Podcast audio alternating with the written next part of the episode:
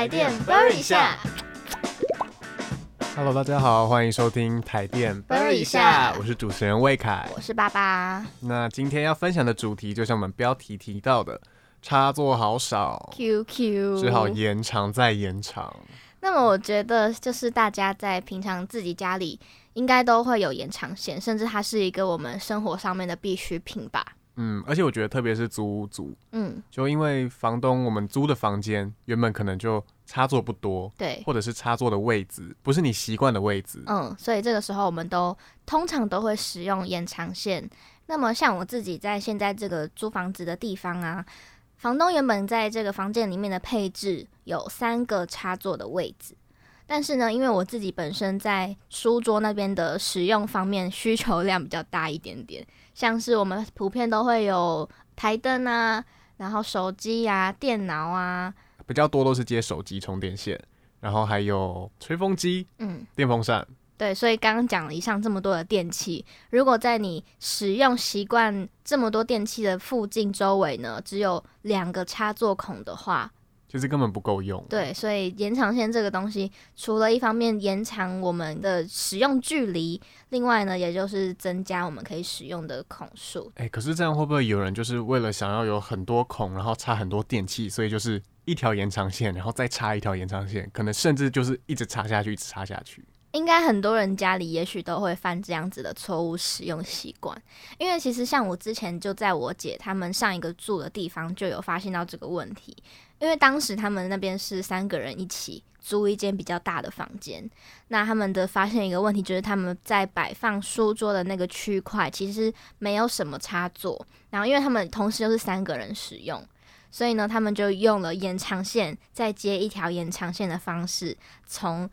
呃房间的另外一头，然后把插座延伸延伸到他们平常使用习惯的那个区域那边使用。然后当时我看到这件事情的时候，我就很惊讶的跟我姐说：“天哪，你们房间这样子接了两条延长线，然后都这样放在地上，你们不怕会踩到啊，或者是会有什么危险吗？”嗯，我觉得很可怕、欸，看起真的非常可怕。对，然后呢，其实因为大家都会想说，诶，我们这样子接了两条，那是不是可能就会有，比方说一条延长线有六个插孔好了，那我们接了两条，会不会就有十二个插孔可以使用？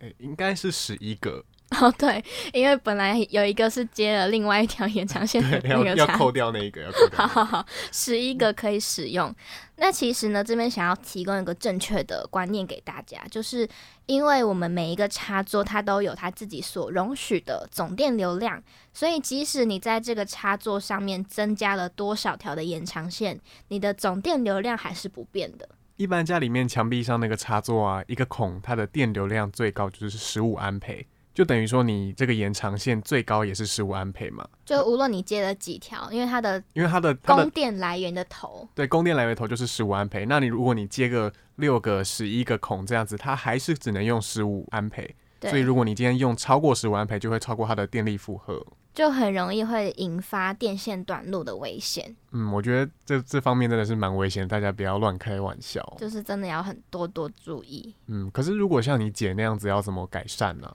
我觉得，因为他们那个真的是房间比较大的关系，其实现在市面上有很多不同的厂牌呀、不同的类型的延长线。但其实我觉得他们很根本可以解决的一个问题，就是他们可以去买符合他们房间的大小、比例、长度的延长线。不过呢，其实最最最安全的做法，其实还是应该要去找有合格证照的水电师傅，然后依照你们现在家里面所使用的用电的情况，去重新的再安装配置新的插座这样。新的插座啊、新的电流量等等的。但是因为我姐他们是租房子的关系，嗯所以这件事情他们如果需要改善的话，还必须得要跟房东沟通啊什么的，整个房间可能配置需要重新规划，这会比较麻烦一点。如果你要解决延长线接延长线的这个问题，一个方式就是你就是去买适合长度的延长线。另外一个就是沟通，然后去找到有合格证照的水电师傅去帮你重新配置。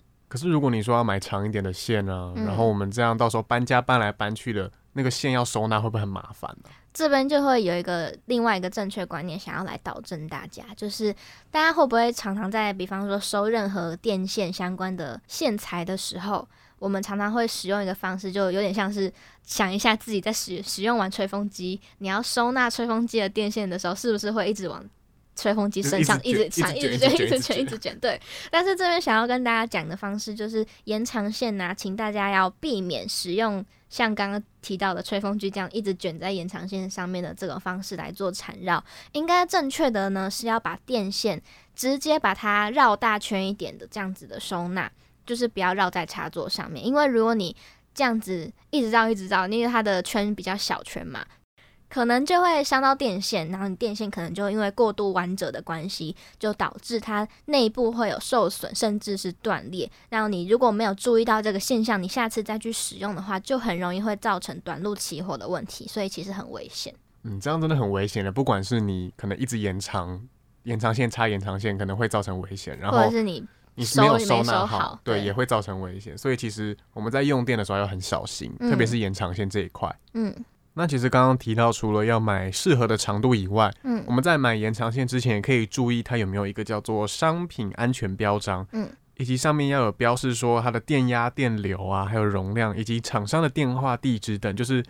越多资讯越好啦，嗯就越有保障。然后也尽量去选择有那种独立开关的，然后过载之后它会自动保护，就是会跳电的那种。嗯，像我自己我现在在使用的延长线，它就是每一个插孔都有一个独立的开关。嗯，我的也我觉得很方便。就比较好控制。你今天要使用某一个地方的时候，你再让它打开。那其他也许你没有在使用的，它是空的的插座，你就可以先把它的那个开关先关起来。嗯，我出门前都会全部趴下我也是这样真的会比较安全。那我们刚刚前面有提到的，就是说一个插座它就是有固定的电流量，就是讲到基本上都会是十五安培。那要怎么样预防我们不要使用过多的电器，造成负载就会电线短路的问题呢？就是大家尽量在延长线上面所使用的电器用品，要是比较小功率的一些电器。如果这种用电量高的电器，就是直接插在独立的插座上，不要插在延长线上面。就是很经典的，就像是微波炉跟烤箱这两个电器这。样的电器基本上你就还是把它插在墙壁上面的插座，会比插在延长线上还要来得安全。嗯，所以延长线上面就是插小功率的电器就好。那如果大家对于延长线使用上还有疑虑的话，也欢迎大家到脸书上面搜寻一个叫做“电力粉丝团”的粉丝专业，它是由台电公司经营的，以及还有在台电官网的电力生活馆这两个网站呢，都可以有很多相关的资讯提供给大家哦。那么呢，今天的节目内容就是来提醒大家说，延长线正确的使用方式，避免掉大家以有延长再延长的这个现象发生。以及延长线的电线部分，应该要让它绕大圈的收纳，而不是缠绕在它的插座上面，不然很容易造成电线断裂，就会有短路起火的危险。然后在购买前要注意你要买的长度，以及它有没有商品安全标章等。希望今天的节目内容呢，都对听众朋友们有多少会有一些帮助。那么，如果大家也喜欢我们所分享的电力相关资讯的话，那么之后也记得要回来继续收听我们台电 Burn 一下的 Podcast 节目。台电 Burn 一下，我们下集见。